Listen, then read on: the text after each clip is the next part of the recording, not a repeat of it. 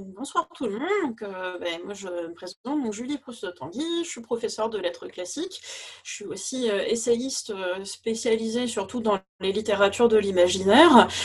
J'ai publié plusieurs essais chez les magnifiques éditions Les Moutons électriques, un sur la figure du pirate à travers les âges et les arts, un sur les sorcières, et celui qui me vaut le plaisir d'être invité ce soir, un sur l'imaginaire japonais qui s'appelle euh, tout simplement Japon, panorama de l'imaginaire japonais. Guillaume l'avait euh, derrière lui il y a quelques euh, il y a quelques instants et qui est un essai en fait dans lequel ben, j'essaye de de montrer pourquoi finalement la pop culture japonaise et la culture plus traditionnelle sont intrinsèquement liées puisque en France quand on parle du Japon généralement soit on vous parle de samouraï, de cérémonie du thé, de de geisha de, calligraphie, d'un univers euh, extrêmement traditionnel, soit au contraire, ben, on va vous parler de manga, d'animé, de jeux vidéo, et du coup, c'est vrai qu'on peut on peut se demander euh, comment est-ce que c'est possible finalement que au sein d'un même pays, il y ait des imaginaires euh, aussi diversifiés. du coup, ben, à travers ce livre-là, j'essaye de montrer comment ils sont imbriqués en m'intéressant à l'imaginaire japonais, ça m'a amené aussi du coup bah, à faire des recherches sur euh, bah, finalement cet imaginaire, comment est-ce qu'il a pu partir à la rencontre d'un certain imaginaire euh, occidental. Il se trouve que, mais comme vous, euh, si vous êtes là, je j'adore Lovecraft depuis l'adolescence et lors de mes nombreux voyages au Japon, j'ai toujours été frappée dans les librairies japonaises par le fait que mais ils ont toujours un rayon spécial Lovecraft où vous allez trouver des jeux, vous allez trouver des, euh, mangas, des jeux de rôle, euh, des, euh, des romans, enfin tout un, territoire extrêmement riche auquel on n'a pas on n'a pas eu accès, nous, enfin, qui a été très peu traduit jusque-là. Et depuis ben, deux ans maintenant, on commence un petit peu à voir avoir justement euh, le, bout de l'iceberg de, ce continent euh, nippon Lovecraftien avec, euh, ben, j'imagine que vous les avez sans doute lu, les adaptations de Kotanabe. Et du coup, ben, ça m'a donné envie de m'intéresser un petit peu plus près à, comment est-ce que le Japon il a rencontré Lovecraft, comment est-ce que comment, pourquoi est-ce que cette, euh, cet imaginaire-là a pu, euh, a pu lui parler, comment est-ce que les Japonais se le sont euh, appropriés, comment, comment est-ce qu'ils l'ont illustré, comment est-ce qu'ils l'ont détourné? Et donc, bah, c'est de ça dont j'ai envie de vous parler ce soir. Alors, j'ai déjà oublié, je voulais vous montrer quelques images, donc je prends une minute pour partager mon écran avec euh, première ukiyo-e euh, détournant, euh, détournant l'image de Cthulhu et la, grande vague de de Kanagawa pardon d'Okusai. Euh, qui n'est donc, euh, vous en doutez par contre, pas le, tout premier, euh, la toute première occurrence de Lovecraft au Japon. En l'occurrence, Lovecraft, il apparaît entre guillemets au Japon dans les années 40 avec bah, une toute première traduction qui est une traduction du témoignage de Randolph Carter, qui va être publiée dans un magazine qui s'appelle Habaka, ce qui veut dire le cimetière. Et Habaka, c'est un peu en fait l'équivalent pulp nippon de Astounding Stories à partir de cette toute première euh, traduction, mais il y a un intérêt en fait qui va euh, se, développer autour de Lovecraft, entre autres parce que des écrivains comme Edogawa Rampo, qui est le maître de l'Eroguro, dont vous avez peut-être lu euh, La Proie ou dont vous avez peut-être lu L'île Panorama, qui a été retraduit et elle-même adapté en, en manga il y, a, il y a quelques années. Donc des écrivains comme ça vont, euh, vont populariser Lovecraft en disant que c'est un écrivain qui a de grandes qualités littéraires, qui a un imaginaire remarquable, ce qui fait que euh, dans les années 40, on va, euh, les Japonais vont se mettre à, traduire Lovecraft et du coup, mais vous avez des mangaka comme Shigeru Mizuki, qui est le papa de Kitaro le Repoussant, qui euh, va euh, bah, qui va commencer à, s'inspirer euh, de Lovecraft. Kitaro le repoussant, si vous ne connaissez pas, donc c'est un grand classique du manga, mais aussi un grand classique de l'animation japonaise, et c'est un univers qui est bourré de yokai. Les yokai, je vais me permettre d'expliquer à chaque fois, parce que je ne sais pas si c'est votre amour pour Lovecraft ou votre amour pour le Japon, ou les deux qui, qui vous ont conduit ici, mais du coup je vais prendre le temps d'expliquer comme si vous n'étiez pas des spécialistes. Donc les yokai, ce sont des espèces d'esprits surnaturels qui vont euh, incarner différentes, euh, euh, bizarreries naturelles. Et dans Kitaro le repoussant, vous avez un petit garçon qui naît dans un cimetière avec un œil arraché qui va devenir son père et qui du coup bah, apprend à vivre avec les créatures surnaturelles. Du coup, enfin c'est peu étonnant finalement qu'un un, imaginaire comme ça bah, tombe amoureux de Lovecraft et euh, l'adapte à sa sauce. Il va euh, écrire un, manga qui s'appelle Chitei no Ashioto, ce qu'on peut traduire par euh, les pas du monde souterrain ou les pas dans le monde d'en dessous, qui est en fait une réécriture de l'horreur de Dunwich. Mais jamais le nom de Dunwich ne sera, ne sera utilisé. L'histoire, elle est transposée dans, un Japon rural, mais fondamentalement, la trame narrative est la même. Donc ça, ça va être un, des premiers contacts euh, des mangaka euh, avec l'univers de Lovecraft. Puis, dans les années 50-60, l'horreur japonaise va un petit peu s'essouffler, Lovecraft va être un petit peu laissé de côté, jusqu'à ce que dans les années 80, il y ait euh, bah, une redécouverte de Lovecraft à travers, en fait, finalement, les premières traductions de, de l'appel de Cthulhu, non pas la, la, nouvelle, mais bien évidemment le jeu de rôle. C'est le moment où finalement, dans les années 80, vous avez aussi tout un boom autour de l'horreur japonaise avec des films comme Ring, par exemple, comme euh, comme euh, euh, Darkwater, c'est un petit peu plus tard, mais c'est euh, vraiment un moment finalement où l'horreur, ça correspond bien finalement aussi à, l'état d'esprit du Japon dans les années 80, malheureusement, mais l'horreur va se développer, l'horreur de redevient à la mode, et va d'autant plus redevenir à la mode que une des grandes figures de l'imaginaire japonais des années 80, c'est la schoolgirl, et les schoolgirls, elles aiment bien se faire peur, donc du coup, bah, pour faire plaisir à, ce personnage-là qui, euh, qui est en train de redresser l'économie, on va produire de l'horreur à l'appel. Et l'horreur au Japon, dans les années 80, bah, va reposer sur des, des, principes qui sont finalement très Lovecraftiens. C'est-à-dire que vous allez avoir euh, le principe de l'horreur japonaise à ce moment-là, c'est il faut absolument qu'il y ait une progression euh, logique vers l'horreur. Il faut absolument que l'horreur se construise petit à petit et devienne de plus en plus étouffante, exactement finalement comme la trame narrative de la plupart des nouvelles de Lovecraft. Si vous prenez par exemple une des histoires les plus populaire dans les années 80, qui est une légende urbaine qui a été euh, après adaptée en, manga, en film, etc., etc. Donc, qui est la, légende, la légende pardon, de Hanako-san, le fantôme des toilettes. C'est pas très glamour cet Hanako, euh, on, sait que pour l'invoquer, il faut aller au troisième étage, dans la troisième, euh, le troisième cabinet de toilette des, filles. On sait qu'il faut l'invoquer trois fois. Et on a beau savoir ça, on a beau avoir finalement toutes les règles pour tenter euh, d'empêcher l'horreur de se, produire, elle finit toujours par nous éclater au visage. Et vous finissez toujours par avoir un fantôme sanguinolent qui vous saute dessus. Une des deuxièmes règles de l'imaginaire japonais, c'est l'idée que euh, faut absolument que euh, que l'horreur, elle dépasse l'entendement pardon, humain. On ne pourra jamais expliquer ce qui se passe. On sera, on sera condamné à le subir. Exactement comme dans euh, les nouvelles de Lovecraft, où on a beau avoir des personnages qui, même quand ils essayent d'avoir une approche tout à fait rationnelle ou, scientifique, ou on va dire au moins naturaliste euh, de ce qu'ils peuvent observer, il y a toujours un moment où finalement ils ne peuvent plus, euh, ils ne peuvent, enfin, ils peuvent plus faire face à l'horreur. La troisième chose qu'on retrouve aussi dans l'univers de Lovecraft et donc qu'on retrouve dans l'horreur japonaise des années 80, c'est euh, cette idée que la société moderne ne pourra jamais vous protéger. Vous, aurez beau essayer de vous, vous réfugier derrière euh, la technologie, la science, la rationalité, vous ne pourrez jamais, euh, vous ne pourrez jamais surmonter l'horreur. Ça, c'est ce qu'on va retrouver notamment dans les histoires de fantômes japonais. Et il y en a une qui est chère à mon cœur. Bon, elle date pas des années 80, mais elle repose sur ce principe-là. Donc, j'ai envie de lui faire un petit peu de, publicité. C'est un très beau film. Beau n'est peut-être pas forcément le, bon terme. Euh, un très intéressant film de Kiyoshi Kurosawa qui s'appelle Kylo. Et Kylo, en fait, ce sont des fantômes qui se diffusent grâce à Internet. Et euh, mais du coup, comment est-ce que vous voulez euh, empêcher euh, la diffusion d'informations via Internet?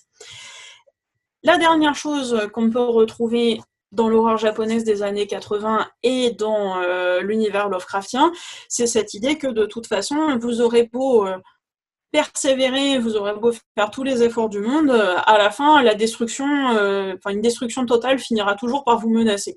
Donc c'est quelque chose de profondément japonais, enfin tout cet imaginaire de l'apocalypse, je reviendrai un petit peu dessus tout à l'heure, mais l'imaginaire de, l'apocalypse, il est très développé chez les Japonais, enfin vous avez forcément des images euh, de Godzilla en tête ou euh, tout simplement des images tristement euh,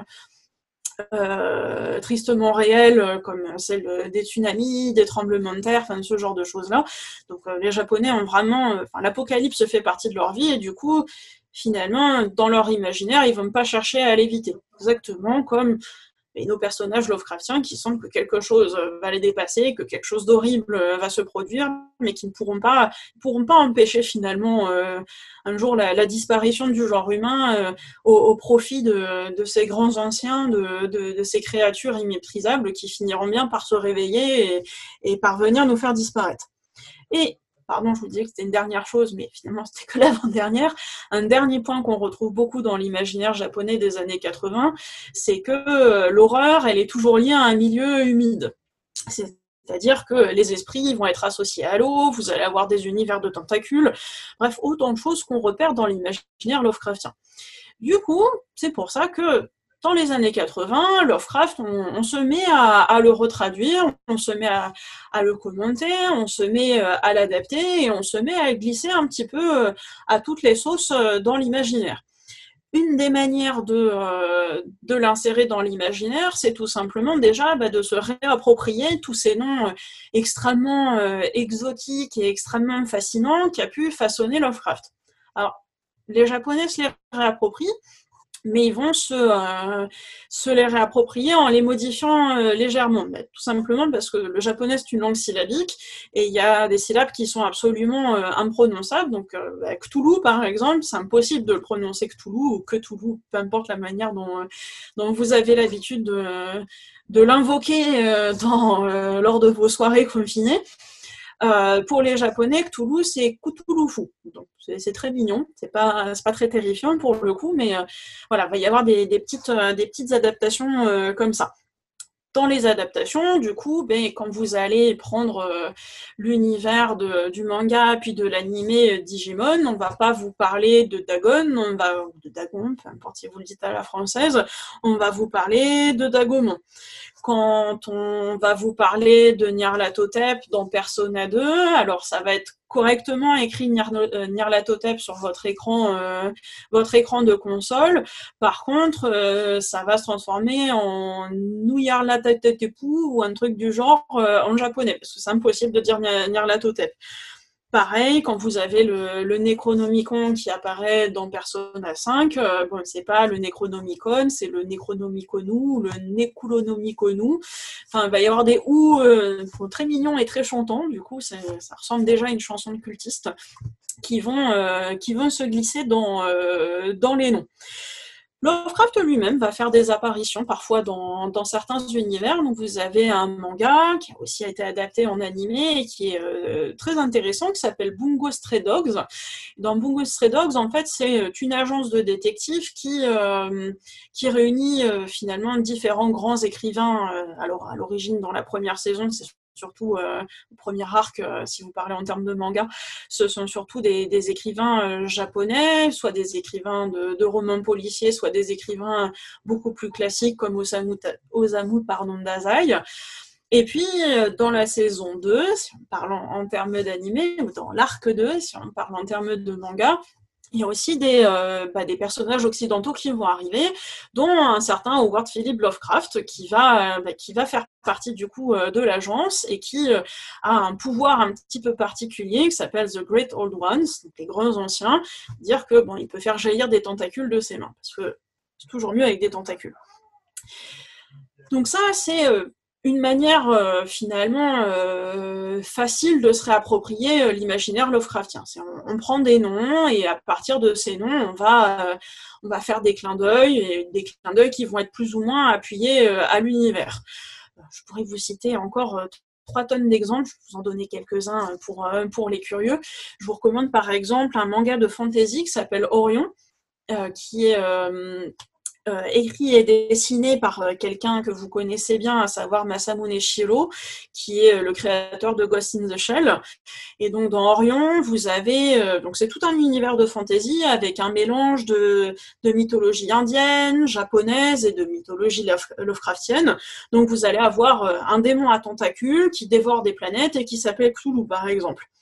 Si vous êtes des adorateurs euh, de Cthulhu et que vous aimez bien voir la manière dont on le décline à toutes les sauces, je vous recommande un petit jeu qui s'appelle Kulitolu Litolu. Encore une fois, ils ne peuvent pas le prononcer euh, de la même manière que nous, qui est un jeu de romance où vous allez pouvoir euh, à la fois vous entraîner à draguer, mais aussi vous entraîner à vous battre avec des tentacules. ce qui est quelque chose que Lovecraft, en bon puritain, n'aurait certainement pas apprécié, mais bon, bah, si, ça vous amuse, vous pouvez vous pencher sur la question. Et si euh, votre univers c'est plutôt celui de Dunwich, vous avez un excellent manga qui s'appelle Time Machine, avec euh, qui est un manga euh, en fait pardon, autour d'un un acupuncteur qui, vit à Dunwich et qui, ben, qui combat lui aussi son, son lot de tentacules et dieux qui vont ramper. Donc voilà, ça c'est première appropriation de l'univers Lovecraftien dans les années 80, c'est on fait, on fait du name dropping, euh, on, rajoute un petit peu d'exotisme dans nos, compositions. Il va y avoir des hommages et des, approches euh, un petit peu plus euh, sérieuses, entre guillemets, on va dire, et qui vont être liées à trois personnages. Premier personnage, il s'appelle Chaki Konata. Le deuxième, ça sera Ken Asamatsu. Et le troisième, ben, vous avez une conférence sur lui hier soir, à savoir Junjo Ito. Alors, le tout premier, Chaki Konaka, c'est peut-être pas forcément un nom que, vous connaissez, euh, que vous associez à quelque chose de particulier, mais c'est euh, une sommité dans, dans le monde euh, du manga, mais aussi dans le monde du tokusatsu. Le tokusatsu, ce sont des chaud à la Power Rangers, Bioman, que vous avez pu regarder quand euh, le club Dorothée existait encore. Donc c'est des shows, vous enfin c'est des Super Sentai en fait, où vous avez des euh, des guerriers en juste au corps euh, qui vont qui vont lutter contre des monstres ou contre des mechas ou ce genre de choses là. Donc Konaka, il a beaucoup travaillé pour ce milieu-là, mais il a aussi beaucoup travaillé dans le milieu du manga et de l'anime. Donc on lui doit des bah, Digimon dont je vous parlais tout à l'heure, Armitage the Third, besoin de signaler, euh, j'imagine, le, d'où sort l'inspiration euh, du personnage principal, des choses comme Technolize aussi, si vous préférez euh, les univers un petit peu cyberpunk. Et donc, Konaka, c'est quelqu'un qui, dès qu'on lit une interview de lui, euh, il insiste sur euh, la dette qu'il doit à, deux auteurs occidentaux, à savoir Lovecraft d'un côté et Lewis Carroll de l'autre. En l'occurrence, euh, Konaka, il, vous dit que Lovecraft l'a toujours aidé à boucler ses scénarios. C'est-à-dire que quand on travaille pour la télévision, on n'a pas forcément toujours le temps de se renouveler beaucoup du point de vue de de l'inspiration euh, narrative. Et du coup, mais il s'est beaucoup inspiré des, trames de Lovecraft et de, surtout des, ressorts d'écriture de Lovecraft pour créer, pour mettre en scène de l'horreur, pour essayer de, créer des images euh, ou des histoires intéressantes et terrifiantes. Konaka, c'est quelqu'un aussi qui, quand il décide de se de comment dire de d'écrire un roman, il va écrire un, roman qui va être une espèce de réécriture japonaise du cauchemar d'Innsmouth. Et quand il se rend compte que bon finalement ne faire que du décalque c'est pas bien, qu'il faut qu'il crée sa propre euh, bah, son propre univers, il va écrire euh, une nouvelle qui s'appelle Terror Rate. Enfin, ça s'appelle pas Terror Rate en, en, japonais, mais pour une fois bon c'est ça fait partie de, ce petit iceberg euh, auquel vous pouvez avoir accès, puisque il est peut-être plus facile pour vous de lire en anglais qu'en japonais. Et dans Terror Rate, on va avoir en fait une jeune femme qui est engagée euh, pour une expérience scientifique. On, l'engage en fait pour, euh, pour dormir dans une maison qui est considérée comme étant hantée. Et on dit qu'on bah, va, on va la filmer et on va l'enregistrer pendant toute la nuit pour voir bah, comment est-ce qu'elle interagit avec son environnement. Comme c'est une jeune femme qui est complètement fauchée et que euh, elle, est sûre que les fantômes ça n'existe pas, elle accepte la proposition. Et tout se passe très bien jusqu'à ce qu'elle se retrouve euh, face à euh, comment face à un disque qui est la, dans la maison et qu'elle se mette à jouer le, disque et que le disque c'est un chant de cultiste à base de Yayak Touloufnagn et c'est le moment où tout va se mettre à basculer. Donc là, c'est le moment où Konaka pour le coup il fait plus juste du décalque, il enrichit finalement le panthéon Lovecraftien. Konaka, si c'est quelqu'un d'important dans l'imaginaire japonais, c'est parce que c'est quelqu'un qui, euh, dans les années 80, euh, va définir aussi bah, toute une série de règles. J'en ai déjà mentionné quelques-unes euh, tout à l'heure, en tout cas quelques points communs qu'on peut trouver à l'horreur japonaise des années 80. Mais Konaka, il va vraiment créer toute une série de règles qu'il faut respecter pour être sûr de faire un bon film de terreur. Dans les règles, par exemple, donc il y a cette idée que la terreur se construit par étapes. Faut pas faut pas qu'il y ait une notion de fatalité. Donc, euh, il n'y a pas de maison construite sur des cimetières indiens, par exemple, contrairement à ce que fait l'horreur américaine euh, à la même époque dans les années 80. Il y a cette idée aussi que les médiums et les exorcistes, euh, c'est pas des héros, c'est des personnages comme, comme les autres il y a cette idée aussi que quand on fait euh, apparaître un fantôme, il faut jamais le filmer en même temps que euh, le personnage auquel il est confronté. Il faut toujours séparer le, le, ce qui peut être considéré comme surnaturel du, euh, de ce qui peut être considéré comme réel. Ce qui fait que du coup, vous savez jamais si le personnage il est en train de devenir fou et qu'il il a des hallucinations et que euh, l'horreur est juste le produit d'un esprit qui est en train de craquer ou si l'horreur elle est bien en train de, de se dérouler le fantôme, il faut jamais qu'il parle. Il faut toujours qu'il reste mystérieux, qu'il soit même limité finalement euh, à un attribut euh, physique. Donc ça peut être, généralement, c'est les longs cheveux noirs. Si vous avez vu Ring, pensez bah, notamment à cette scène où Sadako, le, fantôme, sort du puits. On n'a qu'une une masse de cheveux noirs euh, devant son visage et ce n'est qu'à la fin qu'on aura le droit de voir un œil révulsé et absolument monstrueux. Et il y a cette idée aussi euh, dans les théories de Konaka que euh, c'est toujours mieux finalement quand on montre un personnage qui est terrorisé plutôt que de montrer l'horreur elle-même. Et ça, c'est aussi quelque chose que vous avez, qu'on a souvent chez Lovecraft ou, euh, ou chez ses continuateurs. Enfin, pensez à la manière dont Auguste Derles adore finir ses nouvelles avec quelqu'un qui crie ah la fenêtre, la fenêtre et et ça finit sur un, beau point d'exclamation. Ben, dans l'horreur selon Konaka, finalement, ça devrait fonctionner de la même manière. C'est, il vaut mieux suggérer plutôt que de montrer. Il vaut mieux montrer l'impact de l'horreur plutôt que de, euh, plutôt que finalement faire ce qu'on fait tristement dans le, souvent dans le cinéma d'horreur euh, aujourd'hui, à savoir euh, vous annihiler sous les détails gore qui bah, vont provoquer une répulsion, mais vont pas provoquer une, une véritable terreur finalement. Et si l'horreur doit être montrée, il faut absolument mais vous, vous bombarder pour que euh, vous n'arriviez plus à réfléchir. Exactement comme, bah, pensez par exemple à, la description euh, de l'abomination de Dunwich. Lovecraft vous bombarde de tellement de détails qui sont incompatibles les uns avec les autres que votre cerveau finit par bugger parce que vous n'arrivez pas à imaginer, vous n'arrivez pas à vous approprier, euh, à vous approprier ce qu'on est en train de vous décrire. Bah, chez Konaka, ça sera pareil. On va vous montrer plein, de, petits détails qui semblent incompatibles et du coup, euh, vous allez bugger vous allez vous retrouver dans, euh, un état de stupeur, exactement comme, le personnage. Donc ça, c'est notre premier, euh, premier grand appropriateur, continuateur Lovecraftien au Japon. Le deuxième, il n'appartient pas à l'univers du cinéma, ni à l'univers des mangas ou quoi que ce soit.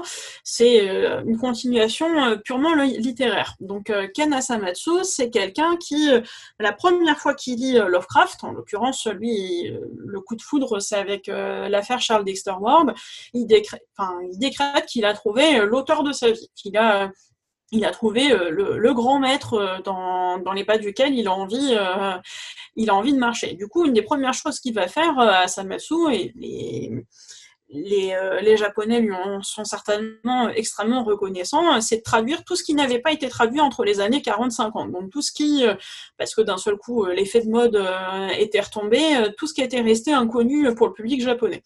déjà, il traduit.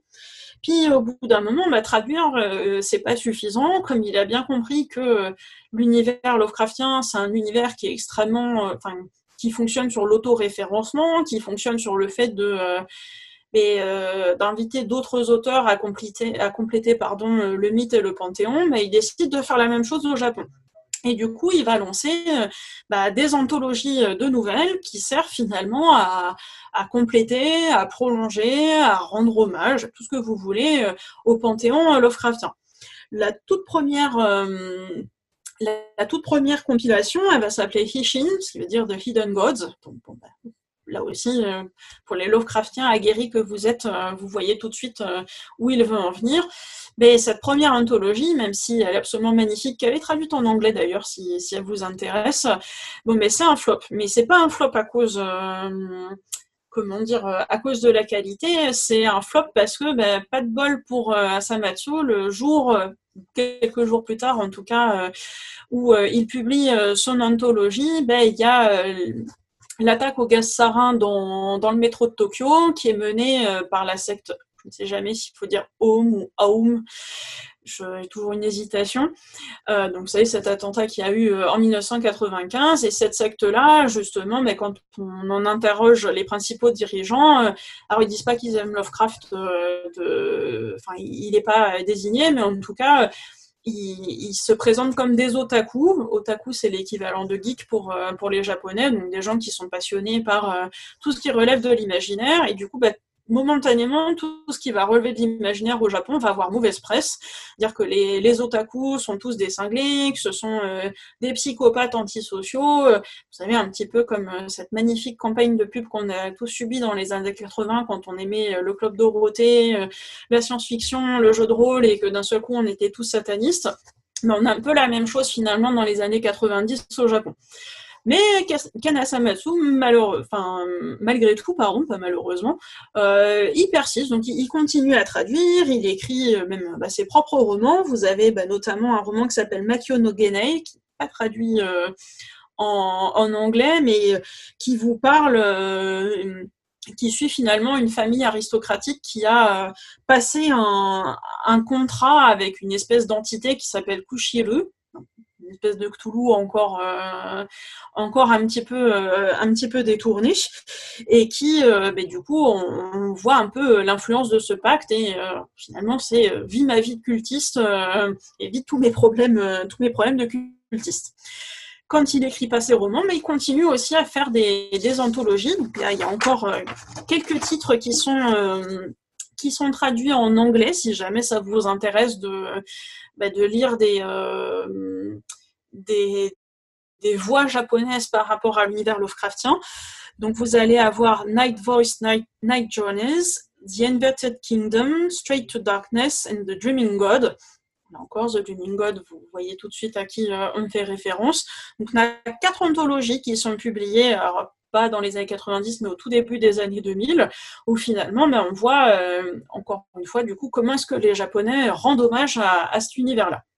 Et je vous avais annoncé donc un troisième personnage, Junji Ito. Donc je ne vais pas vous faire une immense conférence. Je pense que mon, collègue euh, conférencier euh, vous aura déjà euh, bien mis en bouche hier et j'ai juste envie de, bah, de m'attarder sur, sur un manga en particulier qui s'appelle Spiral vous avez forcément du coup entendu parler hier, alors qui est très difficile à trouver malheureusement aujourd'hui, puisque euh, ça a été publié dans, entre 2000 et 2010 en France et euh, malheureusement il n'a pas été euh, réimprimé depuis. Et donc dans Spiral, on va on va découvrir finalement la manière dont les, les habitants d'une petite bourgade côtières vont euh, être affligés par une espèce de, malédiction qui les transforme en spirale. Et du coup, ben, vous allez plonger dans un univers où va, euh, où va régner euh, la paranoïa, la folie, l'obsession, les déformations, et tout ça va finir dans une espèce de, cité enfouie avec une, géométrie non euclidienne qui ben, aurait certainement beaucoup plu à Lovecraft. Junji Ito, il, bah, il s'inspire là aussi de, euh, de, l'écriture Lovecraftienne pour, euh, pour faire progresser l'horreur dans son récit. La, la manière dont, dont, il fonctionne par symbole, par, euh, par association d'idées, par, par suggestion, pour d'un seul coup essayer de vous surprendre à vous montrer quelque chose que vous allez avoir du mal à comprendre parce que bah, dans cet univers de spirale, tous les corps finissent, de, finissent complètement enroulés sur eux-mêmes à la manière d'escargot et c'est la, première transformation est, est assez euh, étrange à digérer, on va dire, visuellement tout ça, c'est vraiment, euh, il l'a reconnu lui aussi dans de nombreuses interviews. Enfin, sa vision de l'horreur, elle est profondément nourrie de bah, l'horreur moderne euh, telle que l'a définie Lovecraft. Et du coup, vous allez me dire, bon bah c'est beau, elle nous balance euh, plein de noms qu'on avait plus ou moins entendus, mais, mais pourquoi finalement, qu'est-ce qui fait que nos Japonais, ils ont pu, et, ils ont pu être fascinés par cet univers-là?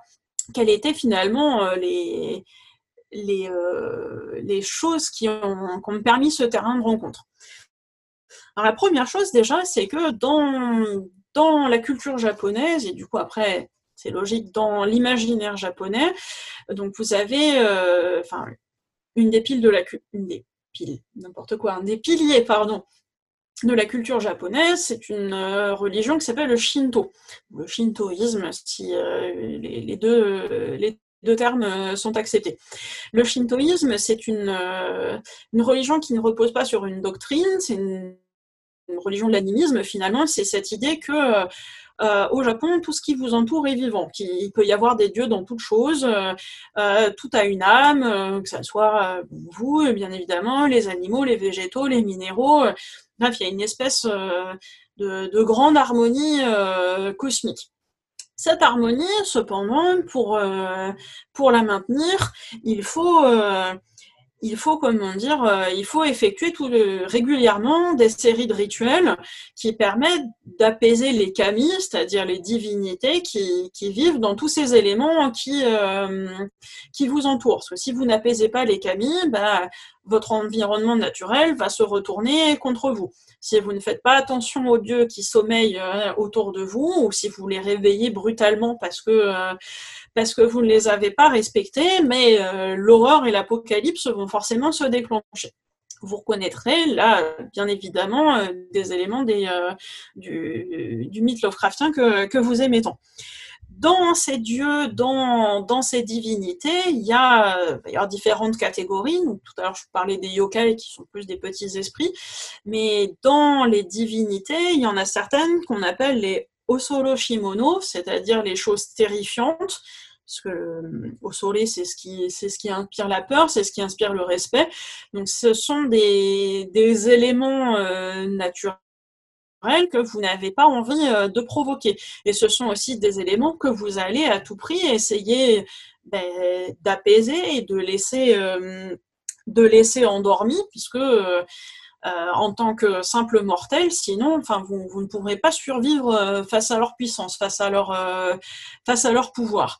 Et ces choses terrifiantes, ces, ces dieux qu'il faut apaiser, on les retrouve ben, dans tout un tas de, de légendes japonaises.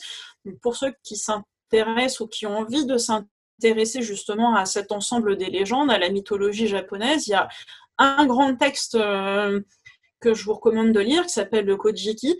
Et le Kojiki, en fait, c'est euh, le recueil de tous les, mythes fondateurs en fait euh, du Japon. Alors, bien sûr, ce n'est pas forcément le comment dire le livre que vous, vous allez lire facilement le soir avant de vous coucher, puisque ben, comme tout tout grand recueil mythologique, euh, enfin, c'est une écriture un peu euh, particulière. Enfin, c'est un livre millénaire, donc vous imaginez bien qu'au niveau stylistique, c'est pas c'est pas aussi accessible que, que d'en lire des, adaptations modernes. Mais ceci dit, si vous vous intéressez à la, culture japonaise, si vous avez envie de découvrir bah, comment quelles sont les, bases de leur imaginaire, c'est quelque chose qu'il faut lire.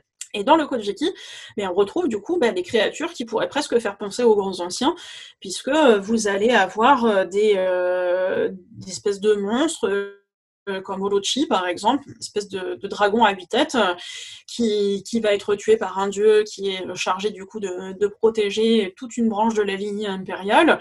Bref, on retrouve finalement ben, plein de plein d'éléments mythiques qui euh, auraient pu inspirer Lovecraft fondamentalement et dans lesquels nous, en tant que Lovecraftiens, on a en tout cas tout à fait envie de, de se projeter. Donc ça, c'est le premier élément de connexion. Donc cette idée que de toute façon, dans l'imaginaire japonais, il y a déjà des espèces de grands anciens, et il y a déjà cette idée que ben, le cosmos autour de vous, il peut être une source d'harmonie profonde, comme il peut être une source d'horreur tout aussi profonde. Et ça, du coup, ben, c'est quelque chose que vous allez retrouver euh, dans, des univers très modernes, comme dans des mangas comme Blue Seed, par exemple, ou comme Devilman de Gonagai, dont vous avez peut-être vu euh, l'adaptation euh, en animé. Dans Devilman, vous avez en fait des démons qui sont enfermés dans une prison polaire et qui tentent de se, réveiller pour faire régner la, la terreur sur Terre. Ben, je pense que ça vous fera penser à quelques nouvelles de Lovecraft. La deuxième chose qui fait que les Japonais ont pu si facilement s'approprier euh, cet univers-là, c'est que leur, enfin, une part de leur imaginaire est profondément aquatique. Parce que ben, Lovecraft, il n'a pas le monopole de l'adjectif scameux, il n'a pas le, monopole, euh, j'allais dire, des, dieux crapauds, mais ça, c'est pas lui qui l'a qui créé, c'est Auguste Derlès. Euh, bref, mais tout ce qui est peau scameuse, tentacules, les ailerons, euh, des créatures qui ressemblent à des profonds, mais on retrouve ça en fait aussi dans, les légendes japonaises, on retrouve ça aussi dans leur imaginaire. Donc du coup, bah, c'est pas euh, c'est pas si étonnant que ça euh, de de voir que un univers comme le cauchemar d'Innsmouth puisse du coup avoir été adapté 5-6 fois en, manga, réécrit par plein d'écrivains d'horreur japonais. C'est normal finalement. Ça, ça, parle, à leur, euh, à leur, univers. Dans les premiers mythes, de ce qu'on peut trouver dans le Kojiki dont, je vous parlais tout à l'heure, on a par exemple euh, le mythe de euh, Toyotama qui est la fille aînée du roi dragon, qui va se fiancer à un prince japonais et ce, ce prince japonais il a du sang de dragon et du coup ben, on a notre pauvre princesse qui va se retrouver à accoucher au fond de l'océan d'une espèce de créature qui est euh, mi-dragon, mi-tentacule, mi-humain, mi... Enfin, ça fait beaucoup de moitié, vous allez me dire, mais enfin, un espèce de, grand tas composite. Bon, mais si vous pensez à l'abomination de Dunwich euh, et la manière dont elle est décrite, c'est pareil. Enfin, c'est jamais qu'un grand tas composite de tentacules, de fourrures, de, de choses auxquelles on n'a pas envie de penser euh, avant de s'endormir. mais dans ce mythe de Toyota Mahime, c'est euh, exactement la même chose. Il est à noter cependant que cet imaginaire aquatique qui est si cher euh, aux Japonais, euh, contrairement à Lovecraft qui n'en fait jamais quelque chose de, sexuel, ça va pour le coup toujours être très érotique, pornographique, sexuel, tout ce que vous voulez chez les Japonais. Pourquoi? Donc c'est le grand moment où on va parler de tentacules, parce que une conférence sur l'imaginaire japonais sans parler de tentacules, ça serait juste pas normal. Euh, alors, plusieurs choses. Première chose, mais pourquoi est-ce que cet imaginaire aquatique il est toujours euh, sexualisé? Vous pouvez penser par exemple à, à Lukiyoe, euh, la, femme du pêcheur de, de Kusai. Bah, tout simplement parce que dans comment dire euh, il a longtemps été interdit dans l'imaginaire visuel japonais de représenter le sexe masculin et le sexe féminin. Donc le sexe masculin, du coup, bah, on essaye de le remplacer, et donc du coup, bon, ben, quoi de mieux qu'une tentacule, puisqu'après tout, euh, eh bien, euh, ça aussi, c'est visqueux, pénétrant, tout ce que vous voulez. Vous mettrez tous les, les, jolis adjectifs que vous avez envie de mettre dessus. Donc, tout ça, ça, explique pourquoi l'imaginaire aquatique japonais, même quand il donne lieu, enfin quand il donne naissance à, des créatures euh, absolument euh, innommables, indicibles, beaucoup, euh, tout ce que vous voulez, bon, mais il va représenter aussi un certain érotisme. Dans l'imaginaire japonais, le, poulpe, il est aussi pratique, puisque, donc, outre le fait qu'il va représenter le membre masculin, il permet aussi de cacher le sexe de la femme, qui doit lui aussi ne pas être, ne pas être représenté. Par ailleurs, le côté fluide, euh, le côté euh, oui le côté fluide haut dans l'imaginaire japonais c'est toujours lié aussi euh, au surnaturel à l'au-delà au fantôme. Donc du coup jouer sur le côté aquatique c'est une manière de de montrer que tout ce qui est en train de se passer c'est profondément surnaturel c'est profondément imaginaire. Du coup à partir de de, ces charmantes considérations, vous allez avoir des auteurs comme Toshio Maeda qui vont du coup bah, créer des univers mi-nippon, mi-Lovecraftiens. Et vous allez avoir ben, notamment des mangas comme Invasion, Beast Invasion, où euh, vous avez en fait des démons qui essayent de fertiliser euh, le plus d'humains possible et qui vont les fertiliser à grands coups de tentacules, si j'ose dire. Où vous allez avoir cette espèce de, film de série B, voire même série Z, plus, j'allais dire plus ou moins pornographique, mais non, disons-le, complètement pornographique, qui est euh, Ulotsu. Je me suis sur le titre, pardon. Ulotsuki Doji, que vous connaissez peut-être sous le titre anglais de Exorcister, où vous allez avoir une espèce de chasseuse de démons qui porte une, une mini-jupe et qui va se faire assaillir par des monstres pleins de tentacules ou de de tubes d'aspirateur lubrique qui bon euh, essayent de l'assaillir de toutes parts pour euh, bah, vous offrir à la fois un, film aussi démoniaque que sexy entre guillemets qui nous peut nous paraître euh, soit complètement repoussant soit complètement ridicule mais qui a un véritable sens pour les japonais puisque ce côté érotico-ludique, lubrique, on le retrouve aussi dans leur premier mythe.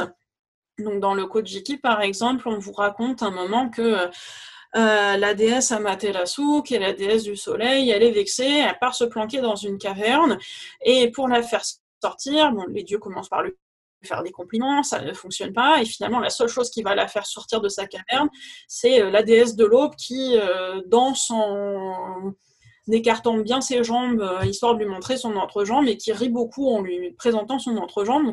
il y a un côté toujours très ludique au sexe au Japon. Bref. Il y a des dieux anciens, il y a des tentacules, du coup, vous l'aurez compris. la troisième chose qui euh, fait que nos Japonais se sont appropriés si facilement, finalement, l'imaginaire Lovecraftien, c'est leur amour pour les kaiju. Donc les kaiju, si vous n'avez jamais entendu euh, ce mot, euh, donc ce sont euh, des monstres du type Godzilla. Donc les kaiju, littéralement, ça veut dire bêtes mystérieuses, et donc ça va être des, on dit des monstres japonais généralement pour les, pour les présenter.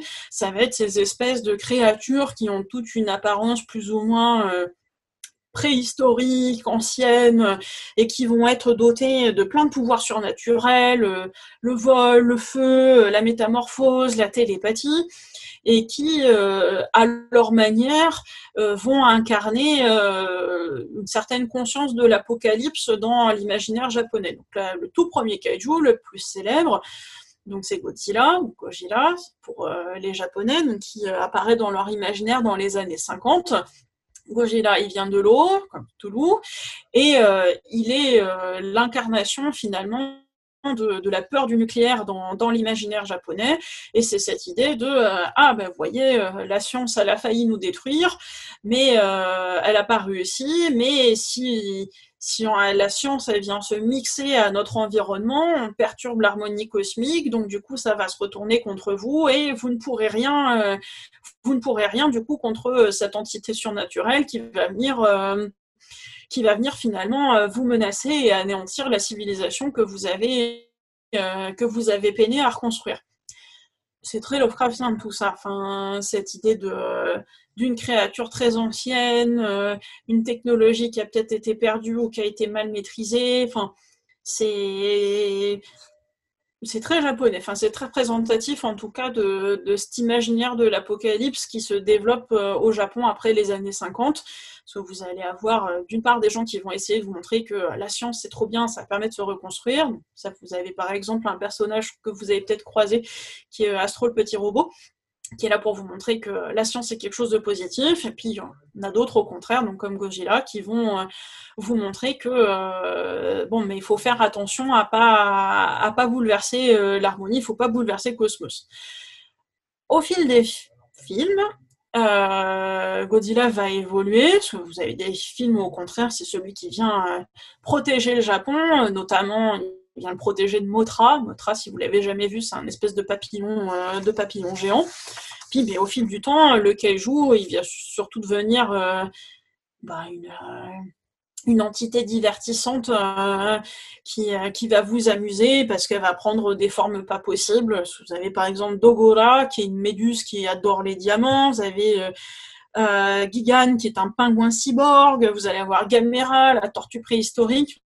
Le monstre, finalement, va devenir, va devenir une source de fascination, de, de rire et de divertissement. Bah, exactement finalement comme l'imaginaire Lovecraftien qui va euh, devenir, euh, enfin, va subir, entre guillemets, subir n'est pas forcément le bon terme, mais, euh, va subir une réappropriation, une réappropriation pulp qui fait que ben, vous avez peut-être une peluche My Little Cthulhu chez vous, ce genre de choses-là. Dernière chose qui fait que ben, l'univers de Lovecraft, il était facile, enfin les Japonais avaient des facilités pour se le réapproprier, c'est que fondamentalement, l'imaginaire Lovecraftien, c'est un imaginaire qui est auto-référencié, enfin qui, qui fonctionne euh, en, en, en, se complétant, en, en jouant d'écho en écho, mais fondamentalement, l'imaginaire moderne japonais, l'imaginaire otaku, du coup, euh, la, pop culture japonaise, elle fonctionne beaucoup comme ça aussi. Donc, cette, euh, cette, manière, de, cette manière de fonctionner, ben, c'était facile finalement de, de, la dupliquer et de, euh, de se la réapproprier. La dernière incarnation de bah, cette belle rencontre entre le Japon et Lovecraft, donc j'avais envie de, réserver un temps spécial pour Gutanabe, c'est euh, du coup bah, les magnifiques euh, les magnifiques adaptations qu'ont publiées en français les, les éditions Kiun. Donc pour l'instant, vous pouvez vous plonger dans les montagnes hallucinées, dans, l'abîme du temps, la couleur tombée du ciel, et puis depuis quelques semaines dans, dans l'appel de Cthulhu. Sachez que donc au Japon, euh, il y en a d'autres encore. Euh, il y a quelques nouvelles de Lovecraft, euh, comme Dagon par exemple. On espère bien qu'on aura l'adaptation un jour. Et puis là actuellement, Tanabe est en train de, de travailler sur le cauchemar d'Innsmouth ce qui devrait être euh, bah, particulièrement euh, délectable aussi.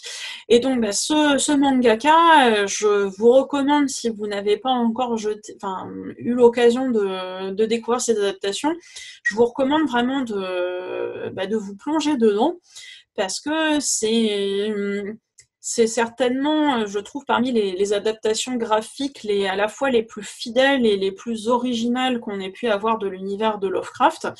Fidèle parce que euh, il y a un vrai travail, euh, il y a un vrai travail autour de la notion d'adaptation. Par exemple, pour les montagnes hallucinées, qui, ben, vous savez, est une nouvelle qui parfois est très euh, bavarde dans son style. Enfin, c'est très naturaliste cette euh, cette exploration euh, scientifique. Et Tanabe a réussi à bah, rendre vivante, à rendre vivant ce, ce caractère naturaliste. Si vous regardez la couleur tombée du ciel, vous allez être happé par la manière, par le travail qu'il a pu faire sur les textures pour vous faire ressentir le côté euh, le côté euh, surnaturel, visqueux et étrange de, cette couleur, de l'odeur qu'elle peut dégager. Enfin, il a réussi à, travers son trait à, partager ça avec vous. L'appel de Cthulhu, tous les passages qui relèvent de la géométrie la plus non euclidienne. Il a beaucoup travaillé sur, sur la ligne, sur le découpage pour essayer de reproduire cette espèce d'impression de vertige euh, qu'on peut avoir euh, en lisant la nouvelle. je vous recommande chaleureusement euh, bah, cette dernière, enfin, ce qui pour l'instant est une des dernières plus belles rencontres du Japon avec Lovecraft, puisque Tanabe a vraiment réussi à à la fois bah, rendre hommage à l'œuvre du maître de Providence et en même temps l'adapter dans un cadre spécifiquement japonais qui est la narration de type manga. Et c'est très belle rencontre graphique. Et je me rends compte que depuis tout à l'heure, j'oublie complètement de vous montrer toutes les images que j'avais soigneusement sélectionnées. Je vous laisserai découvrir par vous-même du coup. Mais c'est vraiment une, euh, de belles adaptations et un, beau témoignage du, euh, bah, de la rencontre du Japon avec Lovecraft. Et voilà, j'en ai fini, donc je vous redonne la parole. Merci pour votre attention.